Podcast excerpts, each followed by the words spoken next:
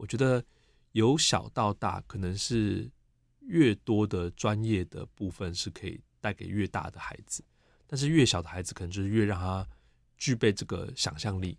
据说、传说、听说、谣传、耳闻，天哪！我的世界怎么都是这种讯息啊？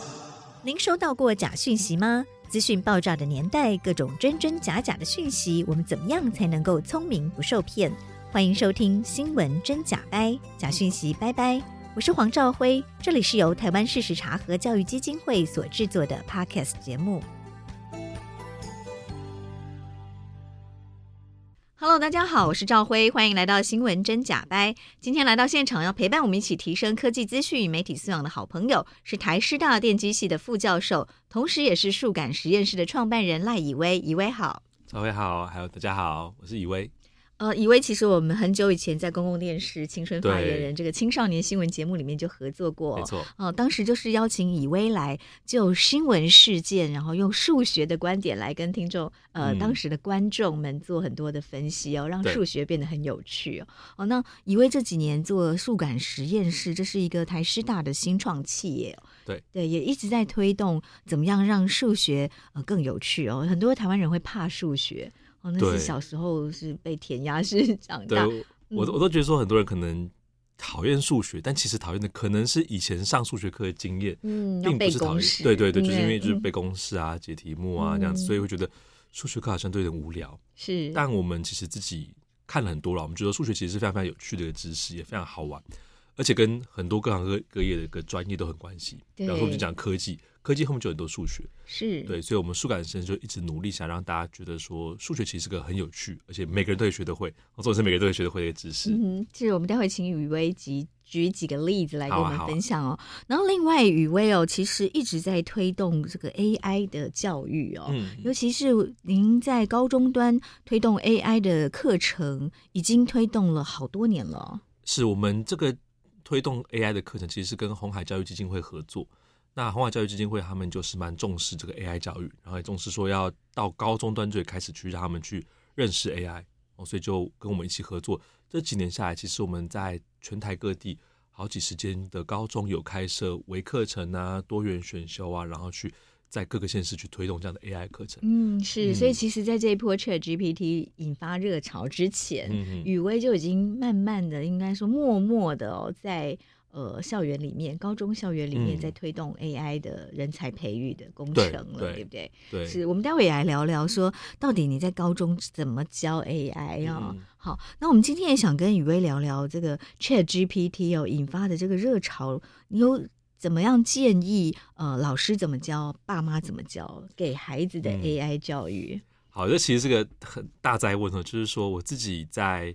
之前在跟鸿海合作所推广课程的时候，就有大概想过说，哎，我们可能对于高中生要怎么样教？但其实 AI 它就是一个很很大的一个技术，它里面有各式各样的应用，然后跟不同的应用结合的话，就有不同的一些一些专业知识需要去告诉孩子。那根据孩子的不同年龄层，又会再做一个分层。所以其实该怎么教？老师说，我觉得我们光是在设计给高中生的 AI 课程的时候，我们其实就设计了很多版本，或者说我们设计了很大一个课程，然后。让各个学校的老师们可以去依据他们的需要或者他们学校的学生的特性，然后去挑选其中的一个部分去做更精进的课程的使用。嗯，所以其实蛮蛮蛮克制化的。嗯、那如果我们今天讲到说，像我自己小孩，我自己小孩才五岁四岁，那刚刚讲 AI，哇，这个就是更挑战的事情。嗯、哦，可是我会觉得说，呃，我们可以想象说，像我常常就看着我小孩，想象说，哇，你可能二十年后。对，那他的世界就是一个 AI 的世界。我光是想两三年后，我都觉得那个那个世界会有点难想象了。嗯、现在可能半年后都会不知道有什么新科技会出来。嗯、那二三十年后，这个世界真的很难去想象。对对，可是那这个时候要怎么教小孩？啊、呃，我觉得有一些有些时候，大家会觉得说有些有些能力可能是不变的。嗯，有些比方说这个批判性思考啊，比方说这个这个探究的能力啊，等等的，或者是好奇心啊，这些事情。应该是普遍来说，不管什么时代都很重要的能力。那这个能力当然是就是一定要教的。那此外呢，我觉得也可以让，像如果是对高中生的话，我可能就是讲说，让他们知道说，现在或大学生现在的科技已经可以做到什么事情，因为这变化很快。有时候我们可能就还不太知道说，学生们都还不太知道该怎么该教什么东西。所以像是说，比方说，我们就会跟他们聊说，哎，这个 ChatGPT 现在能做的事情。哦，那我之前有读那个 OpenAI 的报告，它里面就有一段，我觉得那个真的是蛮惊人，就是它可以用这个英文，然后去写一个数学诗，但那个数学诗还不是一般数学诗哦，它才会证明一个定理。哦，证明说质数有无限多个这个定理，用数学诗来证明一个数学上的定理。对，对 嗯，就这个定理，光是大家想说哇，证明质数无限多个，就觉得好像有点有点头大了。对，那他可以证，然后证完之后，当然它是用英文，所以这没问题。更重要的是，他可以把它写成一首诗。嗯，然后这首诗，因为我们自己团队有在办数学诗的写作比赛，嗯、所以我们知道说这件事情不容易。就是你还梦说，好像说你还有那个什么。左右脑啊，文科理科。说到这个，其实以为自己也是一个畅销小说 家，没有没有，你的小说都已经改编成剧本了，对不对？对对，之前我写一些写，就我自己的兴趣，就是觉得写小说蛮好玩的，是一个爱情故事，对，是个爱情故事，是自己的爱情故事。哎，不是自己的爱情故事，可能有一部分就是我可能集结了不同的朋友的故事，然后把它变成一个。像是这种群像化、群像化那样子的故事，嗯哼，嗯是，所以这已经变成已经拍了影视作品。对对对，他在这也是在 HBO 上映的《戒指流浪记》，嗯，现在在 HBO 公开可以看到。嗯，《戒指流浪记》就是从以威的小说改编成剧本，然后改拍成对对对，嗯，好，对，所以您刚提到把数学结合诗，就是。科学跟人文的整合，这个 ChatGPT 也做得到了。对，就是这个这个能力是我们普遍觉得说，哎，好像蛮蛮不容易的。它需要文科跟理科的知识都要很具备。嗯、但但是对于 ChatGPT 来说，它就是个资料库嘛，资料库里面当然有这个文的资料库，有理的资料库，然后它可以把它很巧妙的融合，然后可以做写这样一首诗。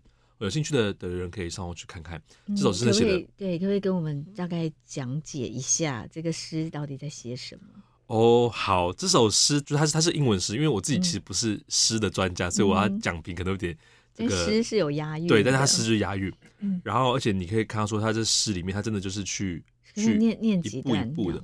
好，那他其实一开始在说这个就下指令说，你可以去写一个证明，去证明说这里有无限多个质数，然后而且每一段都要押韵吗？哦，就是使用者下了这个 prompt 给 GPT-4。好，现在 GPT 怎么回答？他坚持说，Yes, I think I can, though it might take a clever plan。哦，所以这边就看他有有押韵，对对。然后他就想说，开始证明，就是说，嗯，Assume we have a finite list of primes and that none have been missed。然后开始 multiply them all together and add one just to be clever。就这边解释一下，对对，他其实就讲说，哦，假设我们开始有一个有限的集合，里面有很多很多的植数，然后所有植数都已经包含在里面了。那现在我们再多加一的话，然后这个数字，这个结果又会变成一个新的数字。它其实可以来做指数的证明，嗯、就真的是你可以用数学式子写出什么呃一行一行这样正下来。嗯、可它把它写成英文诗的诗，对，对，刚刚那样念起来，这个抑扬顿挫、音节和押韵、韵脚都很棒哎。对，所以就让人觉得说，这个 GPT Four 真的是能够做很好的这件事，而且事实上他们在那个报告里面有比对，就是 GPT 的前一代，应该三点五的时候。并没有办法做到这么好，可是到四的时候，这件事情就可以做的做的很顺了。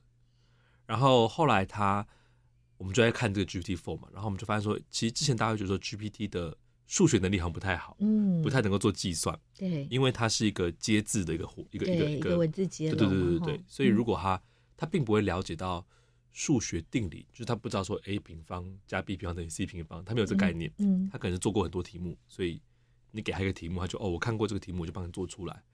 所以它有时候会出现一些很很简单的计算错误。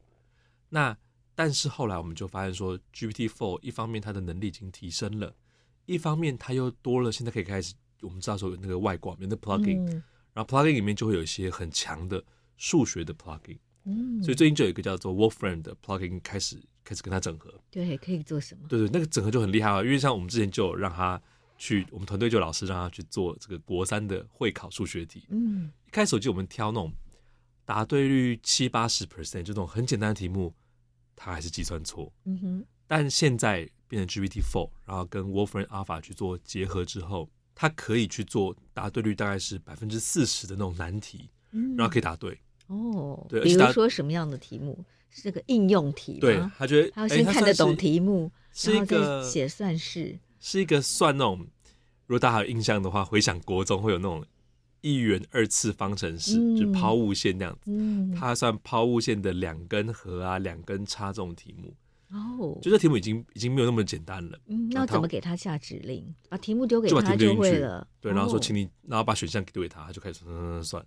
嗯嗯，而且很厉害的时候，他算完之后，就数学没有弄，我们会觉得很很聪明的解法，跟比较这个暴力法硬做那样的做法，嗯、他改从暴力法硬做。然后我们就跟他说：“你可不可以试试看有没有比较好一点的做法，比较比较快可以算出来，比较省去一些步骤的做法，就真的可以。就他可以，他说好，我来试试看，然后就提出一个更简单的做法。哇哦，所以他其实可以变成一个数学家教了。我们觉得是是有机会。就当然，学生跟他互动的时候，可能还是会有一些需要注意的事情，因为他毕竟不是永远会正确的。对。可是我觉得，只要是能够妥善利用的话。其实靠他去自学一些知识是非常容易的哦。对，因为如果有一些比较弱势的小孩，或者是偏向老师少的地方，他已经可以肩负起老师的这个对啊对啊责任义务了哈。对，哦，所以其实 GPT Four 或者 GPT 整个这样子 AI 推出来的时候，我觉得在很多的教学现场，大家都可以来讨论这件事情，就是当知识传递好像变得门槛越来越低，甚至这种克制化的知识传递。你问 AI 答这样子的部分都可以做越来越好的时候，老师该怎么样去在教学上做得更好？嗯，或者学生该怎么样去利用好好的运用这个工具？嗯，因为他毕竟因为他就像还有你说的这个问题哦，他他讲的不见得是真的，对不对？对对，所以可能还是需要一一个老师来确认这些事情的正确性。对，但是可能一个老师他就以前就一个老师，他可能要顾三四十个学生，可能没办法，对不对？那是不是有另外一种可能，在教学现场？嗯，哦，嗯，是老师可以先让 ChatGPT 来做一些辅导，嗯、然后他再做最后的验证，这样就好了、嗯。我觉得在这个时候，其实老师跟学生都扮演很重要的的这个查核，就是要、嗯、要检查这些他们 AI 生成的知识到底是不是正确的工作、嗯、工作。因为有些时候，有些有些学生可能就觉得说，哎，这个 GPT 很好用啊，它都可以生成这个。很顺的文字啊，那我就直接把它拿来交报告就可以了。对，那其实的确还可以生成一份报告，但是那个报告到底是不是正确多少？对，我觉得都还是不能说百分之百，都可能会有问题在里面。而且它、嗯、就算它正确好了，他有没有完全的去回答到老师想要出的这个问题？嗯、那其实是是不一定的。是，所以以威会怎么建议老师在课堂上或在教学上怎么运用 ChatGPT？好，就是其实这个啊，这个问题，我觉得在至少在大学里面，我们就已经有蛮多的讨论了。因为像我记得今年大概 GPT 出没多久之后，台大跟清大就有陆续去推出他们的 GPT 的指引，或是 AI 的指引。那我其实现在同时也是师大教发中心的主任，嗯哼，然后我们学校其实内部也也很早就开始讨论这件事情了。对，只是我们就觉得说，哎，我们再多花点时间，然后多观察一下，以及多跟。各方的老师们多多了解。嗯，我们也在最近也提出了，就是台师大的这个学习指引哦，关于生成式 AI 的学习指引。嗯，大概有哪些重点？其实我觉得我们就会在很注重三个三个身份，一个是学生，就学生一定会是最常使用 GPT 的人。那他们该怎么样去运用 GPT 帮助他们的，比方说课业学习，学习一个新知识的时候，可能你以前要读非常非常多文献，那你都要。一篇 paper 十几页就哇把它读完之后，从头到尾。对对对对，嗯、现在可能你可以先用 GPT 帮你做一些 summarize。对，跟他说帮我给我一个五百字的摘要。对对对对，嗯、然后可能可以去问他一些问题，因为可能 GPT 不能做这些事情，嗯、可是像是它的一些外挂 Excel PDF 啊，嗯、或者是 ChatDoc 这些外挂，可以去帮助你去整理这东西。嗯，那就可以省去。所以 GPT 结合外挂之后，是不是就可以提高它的正确度？呃，我觉得。看外挂的特性，像如果跟 Wolfram 结合的话，它就可以提高它数学的正确性。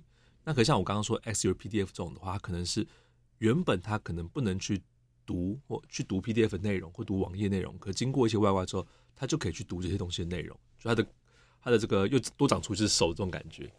然后，所以我们就会希望学生可以然后运用 GPT 帮你做做 summary。那你原本可能要读十篇才能找到一篇好的，你现在可以更快速的去读个五十篇。嗯，我们当然不希望学生就是。所以我就只花半小时做完，还是要花一样多的时间。对，但他是可以更精准的挑选他有兴趣的，对对对对，对不对？对，我觉得重点就是说，我们并不是说有了 AI 之后，我们的学习时间就要变短，就开始更多时间去做别的事情，而是说学习时间不变的情况下，我们应该是可以做更多的事情。嗯哼，你原本只能读十篇，然后挑出一篇就不错，现在你可能可以用这个 GPT 很快扫出扫个五十篇。五十篇里面，你可能就挑出三四篇你觉得很棒的。那这一来，你其实就是更能够获得你要的那个资讯。嗯，是，可不可以给我们听众朋友分享一下，我们怎么样让 ChatGPT 很快的帮我们扫描这些论文？用什么方式？哦，其实就是像我刚刚说，你可能可以用用一些像 ChatDoc 或者是说 X-Ray PDF 这些这些跟 GPT 有些是外挂，有些是另外一个一个软体哦，它就可以去帮你去，然后上传你的 PDF，然后就可以帮你去做很快 summary。然后 summary 之后，你还可以再去跟他互动，问他说：“哦，那呃，我们老师或我们这门课是讲跟某个数学知识相关的，这篇论文里面有没有提到这个东西呢？”啊，可能就告诉你，然后就跟他一一一问一答，就仿佛那个作者本人，当然可能没有那么厉害，可是有一个人很懂这篇 paper，他可以跟你一一对一的去讨论这些事情。嗯，那你就可以比较去。去省时间的去读这些论文，嗯，可以更精准知道你要的东西在这篇论文里面有没有，对，对，然后是什么样的观点跟发现，对，而且我觉得这有一个很棒的点，就是说，以前我们在教学生读论文的时候，我们常会跟学生说，你要批判性的阅读。你在读的时候，你不是就是他讲每一行都吸收进去，你可能要去思考一些问题，嗯、思考说，哎，我想要这篇论文他想要表达什么呢？作者想要问什么问题呢？然后。你内心要先摆着，他的研究方法对对对对对，有没有什么问题？对对对，你要先摆着一些问题，然后去一边看这篇论文的时候，一边去自己问自己。嗯哼，对。那其实这件事情，以前有些学员可能真的不见得会能够那么快能够经手这个这个道理，或他觉得这个抽象不好做。但如果你今天在用一个 AI 互动的时候，你其实就一定得做这件事情。你不能说帮我摘要 summary，然后就给你五百字，你就就结束了。你一定会好奇说，那到底怎么做的？他的方法是什么？然后合理吗？什么什么？你就会忍不住去问这些问题。那我觉得某种程度上就会让学生的这种批判性的阅读啊，他这件事情能够更具体化，因为他真的要去这样做，才能够让那个 AI 去突出他想要的资讯。嗯哼，是，嗯，对。还有呢，就是呃，在台师大的这个指引里面，嗯、跟 ChatGPT 是这个运用，还需要注意哪些？还有可能像是在做作业报告的时候，我们知道说，其实现在因为刚刚提到。GPT 它能够生成文字，那这个过去会被认为是人类的一个一个独有的特权？我们能够产生文字，但现在变成机器可以生成文字的时候，大家可能觉得第一个想法就是说啊，那我那个什么报告就赶快把它生成两千字就结束了。可是就像我们前面说，其实一来那个报告的正确性可能不一定是对的，二来那个报告的组织架构，那个报告是不是有充分表达你作为一个。因为你还是要 sign 嘛，这还是你的、你的、你的报告，有没有表达你的想法？这其实都是无法靠单次的生成去做决定的。因为像我之前有上这个这个 OpenAI 他们自己开的一个线上课，就他们告诉大家说要怎么样去使用 ChatGPT，里面就有个很重要的观点，我觉得很棒，它就是说你必须要去 iterate 的去去使用它，iterative 的去使用它，就是中中文就是迭代，用迭代，像因为我们写程式常就是要要不断的反复去修正这些事情。嗯迭代的使用它是一个什么样的概念？他就好像说，你跟他讨论一件事情，然后他就告告诉你个答案，然后答案就觉得，嗯，这个答案可能不够，不是我想要的。嗯，你就要再不断的追问他，嗯、然后就再给你一个结果。然后你可能说，哦，那我修正一下我的问法，我可能不是这个意思，或者我可能不是想请你做这个方向的，请你想做另外一个方向的。就他会一个，他会是个蛮需要不断的去反复、反复、反复。就是在我记得印象深刻，帮助你思考的过程，对对对对，更了解一个问题，对对对。对，所以在这情况下，我们就会去拟定说，我们会鼓励同学，如果真的要使用 GPT 去帮助你去完成一份作业的话，那你应该要做的事情是，可能第一步你要先有个初步的想法，然后你可能去跟 GPT 协作，看能不能把那大纲给拟定出来。就是拟定内容之后，你可能就要去想说，开始写，因为原本他把一个三千字。拆成可能七段，那就每段每段去写。写完之后呢，其实有写作经验，大家知道说，我们可能一第一次写稿子一定就是比较粗糙的啊，语句不通顺啊。那你可能像以前我自己习惯，就是写了之后放一天，然后再看，再改一次，然后再放三天，再看，再改一次，就要这样放好几天去沉淀，然后切换角度再去重新改写。可现在你可能可以一次就请 GPT 帮你去做改写，然后改写完之后你再看说，嗯，这个东西。这个想法是不是我想要的？而、哦、不是，然后我再请他去，可能是你修，或可能 GPT 修，但总之就是这样子去人机一起去去改写这个文章，那文章的品质就可以很快的成长到一个一个不错的阶段。嗯哼，然后最后就会去做一些 proofread 的部分。所以，我们就会希望，我们就在这个指引里面就很清楚告诉大家说，你可能可以分成这几个阶段去跟 GPT 协作，但重点就是一定要协作，然后一定要是像我们刚才讲的 iteratively 这种迭代方法去把这个任务给完成，而不是直接就哎帮我生成两千字就这样结束。嗯哼，对，所以 ChatGPT 并不是说啊，你就你就可以呃。不用读书了，对对对，我觉得 对、嗯，然后不用思考，通通都交给 AI。可是它其实它其实是在帮助你思考的过程，对不对？对对，我觉得这就很有趣。就像说我们在看，比方说工业革命的时候，我们就发现说，哎，工业革命我们有很多原本是劳力的工作可以被机器给取代，那人类不会没事啊，我们去做更高、更更更无法被机器取代的事情。那只是这一次 AI 的，或以 GPT 来说，它的它的出现。它依然是去取代部分的工作，那职能工作不像以前就是劳力跟用脑，好像还比较分的很明确看得出来一样。它现在其实都是都是某种程度上都是用脑的工作，可是你还是可以感受到，就是有些时候你用脑，你并不是那么那么呃需要激发创意的，你可能只是说我现在完成一份文件啊，我要去做某些某些撰写某些内容的时候，这个东西它其实是呃用脑里面的劳力活嘛，就这个部分我觉得是。是，就是一些比较重重复琐碎的事情，好，就有 AI ChatGPT 来代劳，对，它是可以代劳，然后我们就会更专注在去检核，说这些事情是真的正确的吗？有没有照我的想法去想呢？那我既然不用去做这个重复的工作，我可以去看，那么别的创意是我可以去去去思考的部分。嗯哼，是，所以在呃呃，以威现在担任台师大教学发展中心主任，研你的这一套这个 ChatGPT 的使用的。这个叫准则吗？我们叫指引。指引里面、嗯、哦，教学生说可以这样做，还有哪些？嗯，刚刚讲的是学生的部分，那其实我们也有给老师一些参考。我就其实我们这个指引，他就是很希望说能够鼓励老师跟学生都慢慢的在课堂上面去导入这样子的，或者在教学上面去导入这样的的技术，嗯、因为我们觉得在未来的时代，这个科技显然是不太可逆的一件事情。那既然不可逆，我们就应该要去去拥抱它。嗯，因为像其实我还记得说，以前有一个有一个计算机刚发明的时候，那那时候其实会有一些人觉得说，哦，我要抗议，我不能够用计算机，用计算机的话，我的小孩就不会做这个纸纸笔计算，计算力会大幅退化，什么什么，所以不能用计算机。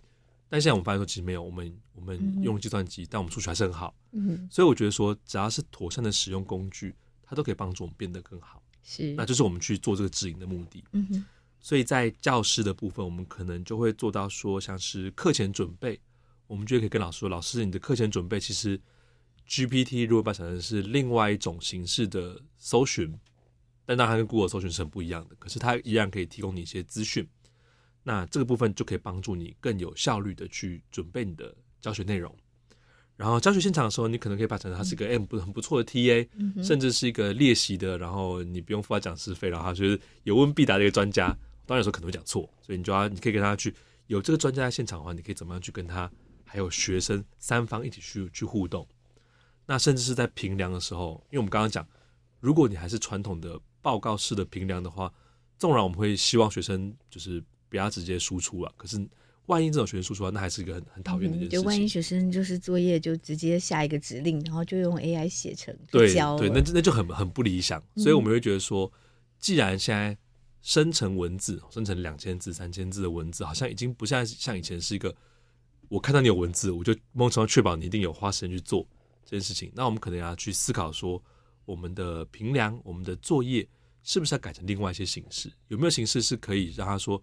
我还是可以使用工具，可是我的工具不会让我就一步把它东西做完。嗯哼，可不可以举个例子？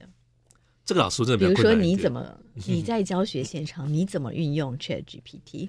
以我自己的状况来说，我们状况是比较单纯的，因为我们就是电机系，嗯，所以我们比较不会有这种你需要交两千字的这个读书报告啊之类的部分。嗯好，听以威这样讲，我就很好奇你自己在教学现场是怎么使用 ChatGPT 哦。不过在听你分享之前，我们先让听众朋友休息一下，帮我们点首歌。我想点的是威灵顿的胜利。啊，这首歌是这是一个曲子吧？这是贝多芬的一首一首曲子。那它其实跟我等下接下来想要讲的，跟孩子聊 AI 的故事里面是很有关联的。哦，那我们先来听听这首贝多芬的《威灵顿的胜利》。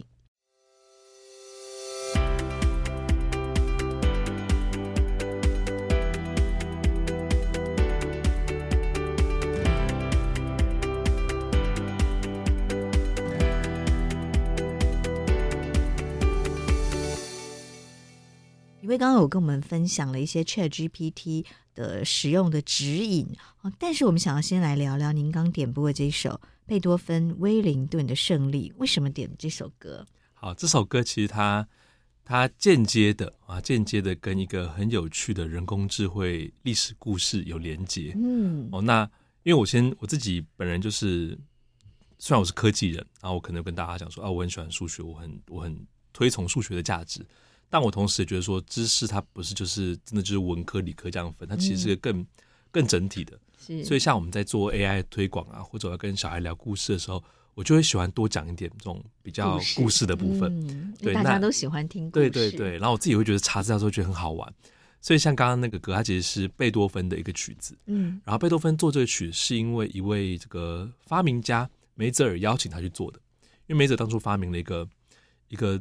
自动演奏的机器，嗯，然后他觉得说啊，这个这个演奏机器很棒啊，那如果能够贝多芬的曲子帮我去 demo 这个机器很厉害，那不是更好？所以他就邀请贝多芬做这个创作。那梅泽尔他这个人呢，他跟他有关的 AI 故事是，他其实在他的生涯期间，他买了一座叫做土耳其机器人的另外一个机器，嗯，那刚刚我们说嘛，他可以他发明了一个自动演奏的机器。那土耳其机器人是什么东西呢？它是一个可以自动下西洋棋的一个机器人。哦，在贝多芬的年代就已经有可以自动下西洋棋，可以跟人对弈的机器人，就很像是 AlphaGo 那种感觉。然后，但是它是一个那个时代没有电脑嘛，所以他就做了一个一个土耳其的人偶，一个巨大人偶，真人大小，然后前面有个桌子，然后它就真的可以是跟眼前方的人类去做棋下西洋棋。对，那个时候还没有电脑，怎么做得到这样？对啊，超厉害的。然后他。跟他下棋的人有谁呢？像是有拿破仑，他有跟拿破仑下过棋，嗯、有跟富兰克林下过棋，是也有跟那个英国的科学家巴贝奇下过棋，嗯，就非常。然后他梅泽买了他之后，还从欧洲把他一路带到了美国，在美国巡回。哦，他刚下过棋，但他下棋的胜负如何？他还蛮厉害的。哦，他敢赢拿破仑，真人不敢赢的，他都敢。对，听说听说那时候拿破仑故意为，就是。下错，然后那个机器人还帮他把纸把那个纸移回来，说：“哎，你这个下错了，这样子是对的。”对，所以他他其实棋棋力蛮高的，哇哦！然后就巡回全巡回到欧洲啊、美国啊，那一直到这边我觉得真的超有趣的，就是他一直到被一个人看到这个这个机器，然后觉得太怪了吧？怎么这个机器，嗯，怎么这么厉害，能够下得赢人类的机器？到底谁发明的？他去调查。是，然后那个人谁呢？调查的人谁呢？是爱伦坡哦，对，就是大家知道推理小说大师爱伦坡。然后爱伦坡就把它写成一本小说了吗？他其实有，他要写一篇散文，叫做《梅泽尔的骑士》。在台湾的某些爱伦坡小说集里面，正有这一篇，所以大家可以找来看。那这里面就讲说，爱伦坡怎么样去一路去推敲，说不可能啊，这个太厉害啦，现在技术做不到啊。然后他去看那个梅泽，发现说。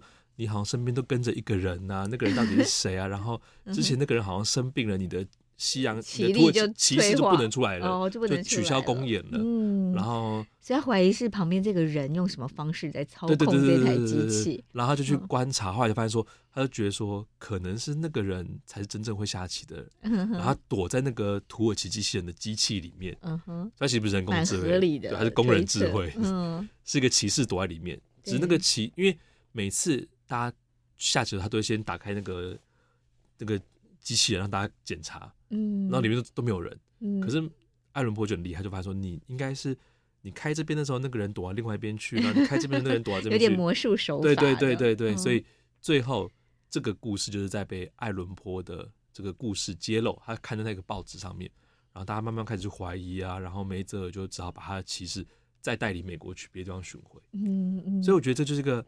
还蛮有趣的故事，是，就是你看里面，它跟人工智慧有关，因为那个时候人们对于哦，机器会下棋这件事情，感觉很着迷，很厉害，很惊讶。对对，而且当时没有电脑，到底它怎么运算的？对，然后就开始就觉得很很厉害这样子。然后这个里面的故事里面又牵扯到拿破仑啊、富兰克林啊，嗯、然后连爱伦坡登场，贝多芬也是间接登场，你就觉得好像这些人都是哎，怎么会就串在一起，很好玩的感觉。嗯、是是。嗯对，所以现在有有研究吗？他们当时怎么能够做到一个这么厉害的下棋的？哦，他们就会发现真的是躲起来，哦，真的是躲起来，是躲起来，对，哦，就从头到尾他就是个魔术，他就是一个一个棋力很高的人，啊，躲在机器里面，身子不高，是可以躲在那机器里面，然后每次就操纵那个机器去下棋。哇哦，所以艾伦波这个呃科幻。侦探小说家，他真的挖掘到真相了。不愧是爱侦探小说家艾伦坡，他发现的。哦，好有趣的故事哦。嗯，好，所以刚刚点播的这首《威灵顿的胜利》哦，就是呃，这是跟这个机器人的关系是？关系就是这首这个曲子是梅泽尔他去邀请贝多芬写的，那梅泽尔就带着这个机器人去巡回的人。嗯，是。那我们刚从这个。呃，威灵顿的胜利里面，看我们能不能听得出来这中间的这个 make up 在哪里？嗯、是好，我们回来谈谈哦。呃，当时的这个贝多芬年代的是假 AI 啦，它其实是工人智慧，呃，这个魔术伪装成人工智慧哦。但现在这个人工智慧的突破啊，这个爆发，这个是以为这几年在高中端教 AI 就有预期到的吗？其实没有。因为我我老实说，我自己的我是电机系，但我的研究领域比较偏无线通讯，嗯、还有一些教育科技相关的，所以人工智慧这个比较正向说，我可能因为我在电机系，所以我去读这些资讯的话，也比较能够快理解。嗯、但我毕竟不是做这个研究领域的人，嗯、哼。所以我就是哎理解之后，然后可能因为我们做蛮多教育相关的，所以我们可以把它转译成高中生啊，或者甚至是国中国小，嗯、因为像我们数感实验室接接下来也会做很多在国小端的 AI 推广。是，那我们就比较知道怎么做这个推广。嗯，那可是做的时候，毕竟我不是这个领域，所以我不太也不太能够预期说，哇，真的就是这样子，忽然在这个今年上半年就这么大的一个变化。嗯，所以你在高中现在教 AI 会不会呃课程就想要来选修的人就爆满这样？哎、欸，这是个好问题，因为我觉得我们我们。开始的时候应该课已经选完了，就是就是我们就没有感受到这个热潮，但是可能下学期就差很多。对，因为以前大家对于 AI 能干嘛，其实蛮蛮没办法想象的。应该说，大家以前会觉得说 AI 好像是一个未来的趋势，可是我觉得好像还有点跟我的生活距离太遥远了。然后就觉得那个门槛好像有点高。对，但 GPT 啊，或觉得是一个很高深的学问。但是现在这个 AI。透过 ChatGPT、Midjourney 这种生成式工具，已经在每个人的生活里了。尤其是学生，其实都都用的很频繁的哈。对对，就是现在他们，我我们这次现在课程也有开始做一些调整，就是去引入这样子的一个最新型的 AI 的工具，因为它真的就是很亲民，嗯，就是以前很容易使用。对对对，以前你可能跟大家说你要装什么 Python 啊，然后你要干嘛干嘛，然后你要做影像辨识啊，嗯、这都是高中生是可以做的。而且可以做不错，可是就会有一一点门槛需要跨过。嗯，是。但现在就是零距离。对，他现在可以靠这个 ChatGPT 帮他完成很多事情。对对对。嗯哼，嗯是。所以，我们先回来再谈这个，呃，您在台师大帮忙研拟出来的这个 ChatGPT 啊，嗯、生成式 AI 的使用的指引哦。是。我们刚谈到说，在可以这个指引可以针对学生的学习，跟针对教师的教学，还有一些行政的流程上，哈，然后都可以告诉大家可以怎么做。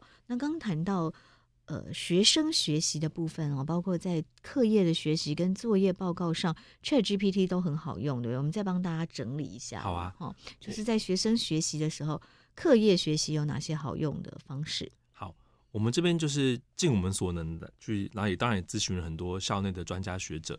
然后整理出来说，哎，可能有四个方向是我们觉得学生可以参考的。嗯，第一个就是文章的重点整理，然后再就是完善你的知识体系，还有提高学习成效。这个我觉得还蛮重要，就是科技的的进步或一个新科技的出现，其实常常就是为了提高效率这件事情。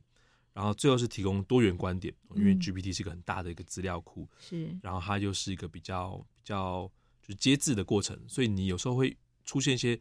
哎，我没有预期到，但好像也是蛮合理的一些方向。嗯，是是学学生学习的时候，文章重点整理，刚刚以为讲过了嘛？哈，就我们甚至可以让他去读一整篇论文，然后告诉我说，请给我两百字的重点摘要。哈，对，他可以做得很好。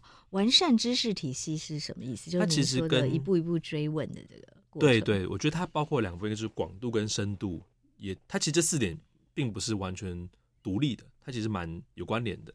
像是完善知识体系，就会讲到说，哎，其因为你可以用文章做整理，嗯，那你可能就可以更快的去读更多的文章，你的广度就会够。那如果你善于去追问的话，你可能就会追得更深。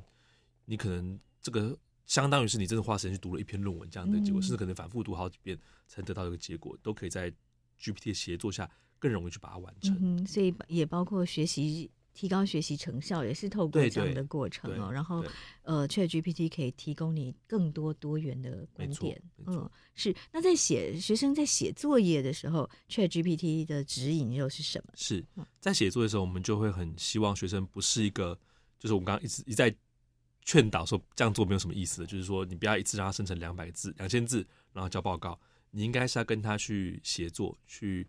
迭代的把这个份报告一起完成，嗯哼，可能是你出一个一个大概想法，然后由 GPT 帮你做第一步文章架构的拟定，嗯，那拟定之后你要再去做，比如说可以怎么用实际？呃，比如说我可能会说哦，我想要写一个关于工程数学的在电机领域的应用，哦，这是我想要做的主题，那我可能会有一个大概方向，比方说我觉得电路里面的应用会蛮不错的。那电路里面的应用可能跟跟 A、B、C 这三件事情有点关系。我大概想想之后，我就说，那你可以根据这个我想要做的题材，然后我大概认为这三个方向的关系，可以帮我完成一个大概的纲要是什么样子嘛？嗯哼。那学生可能就哎，他就可能生成一个不错的架构。嗯。那甚至你可以跟他说，请帮我生成五个架构，然后我来做一些一些排列组合，或者是重新把它整合起来。嗯，是对。那有了架构之后，我们还是蛮。鼓励学生可以自己去写，因为有些时候，这我觉得有两部分，一个是说你自己写比较能够清楚自己的想法，然后另外就是有些时候你在写的过程，你会写写忽然说啊，对我其实还想讲某件事情，我觉得某件事情也还蛮值得提的。其实写文章也是帮助我们厘清我们对对对对对对对，所以我们会建议说，学生你当然是善用科技，可是有些时候你自己写还是有自己写的一个好处，是，所以你写完之后，那再来就会是请 GPT 可能帮你把它。改写，对，写得更好，更有品质。你可能很快的讲了一些句子，然后那句子可能是不通顺啊、赘字啊，然后重复的语义不断的表达这样子。那 GPT 可以帮你把它整个润饰写的更顺畅哦。对对，而且它还很好用的是抓错字，对不对？哦，对对对对，有一些英文文法的错误，对，这都可以做蛮不错的。是这个也是列在你们的学习指引里面吗？我觉得这可能是最后一个部分，就在在文章校对的部分。嗯，就我们希望说，哎，它可能可以。帮助你去，就像刚刚讲的一些一些文法呀、错字啊，或者是把一些细节再做更好。就最后的 proofread 这部分，人当然做一次，然后等 GPT 也可以帮你再做一次。嗯，对，就是在作业交出去之前，请 ChatGPT 帮我看看有没有错字，对对有没有文法错误，对对对对对，有没有哪里不通顺的，没错，根据我的文章来改写、嗯、来润稿。嗯，嗯是等于自己就有一个。呃，贴身的编辑在你旁边。对对对，真的。那这是针对学生的部分嘛？那教师的教学上，刚刚以为我跟我们分享哦，不管是在课前的准备、教学现场的导入，或在学习评量上，其实 ChatGPT 也都可以帮助老师做很多事情哦。是，像是课前准备，我们其实包括这个课程纲要的设计，对，哈，对，是还有这个教材的准备，都可以请 ChatGPT 代劳。对，课程纲要的设计可以怎么运用 ChatGPT？课程纲要设计，我们会想象就是说，呃，可能我自己哈，可能我自己工程数学，我以前规划好说，哦，我十六周要上这些内容，那我可能就会觉得说，哎，可是我还是有哪些内容，我觉得也还不错的，过去一直没有办法好好的把它融进去，那我可能我就把这些东西都都让告诉 GPT，然后说，哎，那你试试看，如果帮我把这些加进去的话，那我这样的课纲会排什么样子？他可能就排排看。嗯，那他排出来课纲会是循序渐进的吗？你可能跟他沟通，你跟他说：“哦，我希望能够按照数学知识的难易度去做这样的排列。”所以他懂得什么叫难易度？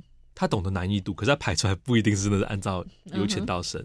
嗯，对，这个这可能就有些，或者他可能数学可能会好一点点，因为它结构性比较明显一点点。对，但是这就是我觉得说，在用 GPT 很重要的部分，就是人还是要去做最后把关那个动作。嗯哼，因为 GPT 它。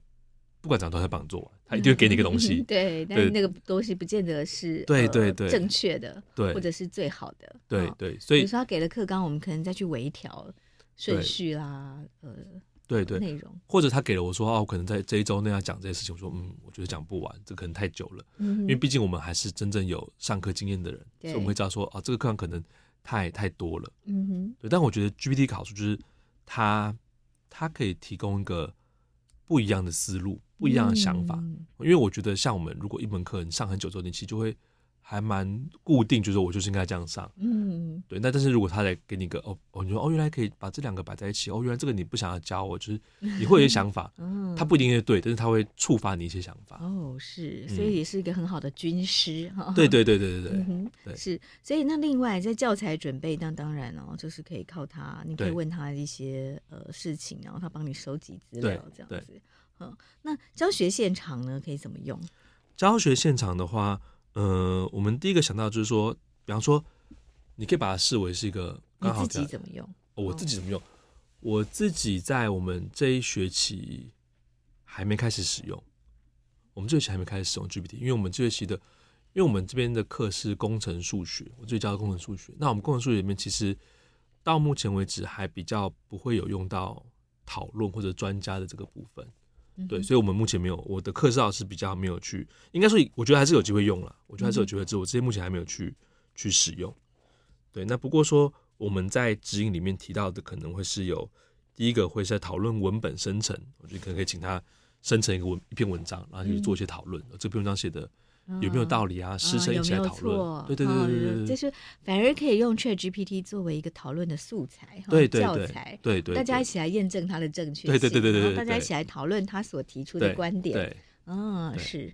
然后他可以去统整一些结论，嗯，比方说这个，我们想到这个这个情境会是某些课程，他会需要小组分组讨论，分组讨论的时候，可能以前会是。讨论完之后，老师说：“那要请个人来来总结大家。”对对对，那过去总结可能有时候可能讨论太久，然后可能来不及记什么的，就会很难在短时间内把众人的想法去 summarize 成一段五分钟的发表。嗯哼。但你现在有 GPT，所以你在讨论过程中，甚至你可能就开着这个一个即时的语音转文字的的这个 app，然后去把它。最后把它整理丢进 GPT，然后说你帮我 summarize 成五百字，它可能就会做不错。嗯哼，所以这件事情就可以很及时的去统整一些结论，能够让课堂上的讨论变得更流畅一些。嗯嗯，是，然后也还可以做一些人机讨论哦。对，这个是指这个我们会想象说，在某些讨论的议题上面，你可以想象成 GPT 它会是一个专家学者，虽然他有时候会错错错。嗯，是。那另外在学习评量上面呢？我们可以靠 ChatGPT 来建立多元的评量方式，然后精进评量品质。而是，指考试的时候，我们也可以运用 ChatGPT 吗？我觉得要看什么科目，就还是要回归到不同的科目。因为像比方说，我们我们是工程数学，那可能考试的时候，你目前还不太能够用到用到 ChatGPT 的帮忙。但或许有些考试是有机会的。那只是说该怎么用，我觉得这个真的是个大灾问。因为前面的上课这些部分，我觉得都都还蛮多空间，但是考试。牵扯到分数哦，这件事情大家可能会 比较在意一点点。对对对，嗯、所以该如何去做这件事情是是需要再更多讨论的。嗯、可是我们大方向都会希望说，嗯，大方向是是是鼓励的，就是说尽量让大家能够有机会可以去去使用使用使用这个工具，在正确的引导，而且双方都有共识情况下去使用这个工具。嗯哼，是、嗯、因为坦白说，禁止也禁止不了吧？对 对对。嗯，像现在有些我我记得有些做法就还蛮不错的，像我们记得我们在我们的指引里面有提到说，你可能使用的，比方说你写报告好了，不是考试，你写报告，那你写报告的部分的话，我记得台大打算有提到，就是在这个这个要写你的这个部分是出自于 GPT 的。就尽可能希望大家能够引注，就像我们以前看论文会引注消息来源，对对对，是。就你可以把 AI 视为是一个你的 citation，嗯，是，所以就是引注说这一段来自 ChatGPT，对对，然后哪些是我改写，哪些是我写，哪些是来自 ChatGPT，对对，确实引注就是一个很好的方式啊。好，不过怎么样用 ChatGPT 来考试或交报告，能不能用？这确实在。呃，大学或者是说一般的教学现场，还蛮多老师会很挣扎的哈。对，因为我觉得这个很能很能理解，就是说我们大方向就是希望鼓励这件事情，可是人终究有时候会有些惰性。嗯、那惰性一来的时候，我们可能就说啊，就是让 GPT 帮我做完了这些事情。对，万一有学生就是下一个指令，然后就交给 ChatGPT，就交他的报告，跟另外一个学生他可能花了十个小时才完成了报告，对，哦，老师怎么区分？对，这个其实很考验老师。对，这其实是个不容易的事情。对，但重点是老师禁止他也抓不到啊。对，就是我觉得说 他他就很像是我们刚刚前面讲说，可能在计算机刚发明的时候，有人会禁止使用计算机，那他他都会是一个你可能短时间可以可以达到一定的成效，就禁止的成效。嗯、但是从长期来看，这个禁止可能就只是一个一个短暂的一个状况而已。嗯，是，而且当当你没有办法，就是你禁止了之后，你。之后没有办法来抓出是谁违反这个禁止规定哈、嗯嗯，因为因为他们生成式 AI 每次生出来内容都不一样，所以你不会找到一模一样的，嗯、对不对？你没办法证明他这个是用了 ChatGPT 写的。对，就是有一些这种侦测软体啦，像有些侦测软体可以去去做一些侦测，可是我觉得那个一来成效不一定是那么的百分之百，那二来是如果学生就是哦，我我再去改一下，我还是改一下，然后改改改之后。那个侦测效果可能就会再更低一点点，嗯、所以它会它会慢慢，如果这样禁单纯禁止，我会觉得会慢慢走向一个就是上有政策下有对策的一个一个过程。嗯、那其实到头来都会是一些比较在在就把时间花在不是那么我们理想的方向，会变成防君子不防小人。对对对对对对，对，是好。另外，ChatGPT 在这个行政流程哦，行政作业的提高效率上，其实也很有帮助的，对不对？在你。呃，帮师大定定的这个使用指引里面也有提到，对，就是我觉得这个是我们中心的同仁非常优秀，就是我们在在思考这个 GPT 对学校师生的教学指引上面的帮助的时候，就会有同仁提到说，哎，其实它对于行政有很大帮助，因为大家知道，其实大学里面的行政是非常非常多的，嗯、我们可能有时候像是可能要跟跟国外学者讨论，那就需要去写英文的书信，那不见得每个人大家都都写的英文书信都写那么流利。那以前就可能就很很麻烦了，你要慢慢去翻译啊那些的，但现在你就可以可能可以靠 GPT 先帮你做到个七八十分，甚至可能八九十分。嗯哼。所以像语言翻译，就是我们觉得哦，有了 GPT 可以好好利用的一个部分。那另外就是你可能过去就是拟公文啊，然后或者是写计划、写一些一些新闻稿啊之类的，其实都会花很多很多时间。虽然你东西都有，可是你要把这东西转换成一个。符合特定格式的，因为在学校里面有很多的行政文件是有特定的格式，那这个都需要花时间，而且有时候甚至它其实是个专业，嗯，就是必须要很有经验的行政人员才能够把它做得好。嗯哼。但现在只要有 GPT 的帮忙，不能，我觉得还，我觉得还是一样，就是大家不能觉得说我 GPT，我就是两手一摊全部交给他，一定是你要去跟他协作，协作，然后去确认他的东西正确性与否。那我们再回来谈哦。如果像以威这样子哦，小孩四五岁，你怎么跟你的小孩谈 AI？嗯，我觉得像刚刚其实我们就有讲到一些比较大的一些抽象的概念，像是我们觉得说人跟机器的一个协作、沟通、讨论这件事情会越来越常发生。那举个例子，就是陶哲轩 Terence 陶他是我们这个时代的。数学家的，大家都说他是数学界摇滚巨星，就是最厉害的数学家之一哦。他就在很早就开始使用 GPT 了。那大家觉得说 GPT 没有挂 Wolfram 之前，数学都是算错的，你怎么可能跟他协作？可是陶哲轩就是说，他跟 GPT 其实是他会对 GPT 下一些 prompt，会给他一些指令，问他一些问题，然后他不会单方面的接受 GPT 的答案，他会把 GPT 的答案当成是 GPT 当成是 AI 对他下的 prompt。然后我就哦，AI 告诉我这件事情，那我来评估合理不合理，然后告诉 AI 说，我觉得不合理，我觉得怎样怎样怎样。可是你给我的某个方向让我觉得蛮有趣的，嗯，他就好像是两个人在在聊天，嗯，对，然后就一直觉得说，因为我们知道人可能有那种专注模式跟发散模式，发散模式就是比较创意奔放的时候，嗯哼，他就觉得以前如果我们发散模式哦，可能大家说你要去。散步啊，或者像爱迪生说，他手上拿这个球睡觉，球掉地上的时候把它吵醒才会有灵感。那你那个发散模式跟灵感是有点可遇不可求的。但 GPT 对陶哲轩来说，他就说这个 GPT 就是一个我的发散模式，我的常驻发散模式。我在那边，他在那边，我一直问他问题，他就一直给我一些千奇百怪的答案，有些可能很无聊、很错误，可是你自己发想的时候也会想出一些很奇怪的东西啊。但只要那个对的东西掉下来了，你接住了，你就可以做出一些有趣的事情。那 GPT 就是可以这样子去使用，所以这就很有趣。那其实把握这个原则，去跟机器互动，去跟 AI 互动。至少以跟 GPT 来说，我觉得不管是老师、学生，甚至是你跟孩子怎么样去讲这个东西，都会是一个蛮蛮不错的一个方向。嗯嗯，可是四五岁小孩没办法用 Chat GPT 吧？那、呃、不行、嗯、哦。我们现在小孩子可能会说，他我叫他说，我说你问你问问题，然后我就你帮他输 入，对，我帮他输入。哦、然后这算语音输入。GPT 下一步应该要做语音输入。对对对对。嗯好像现在已经有有类似这样的外挂，这样 plug in 哈，对，是因为这个这个 TTS 应该是蛮容易做到的，以现在的 AI 技术，嗯，对，所以所以你怎么跟你的小孩介绍 AI，呃，让他们具备有 AI 的呃一些知识？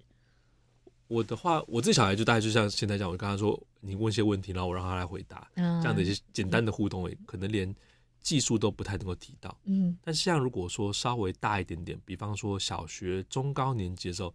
我们真的可以教他们教一些技术部分，嗯，比如说，比如说，我们会跟他玩圈圈叉叉，嗯哼，就圈圈叉，大家觉得，比方说，先手第一步下中间，嗯，那你觉得后手应该要下哪里？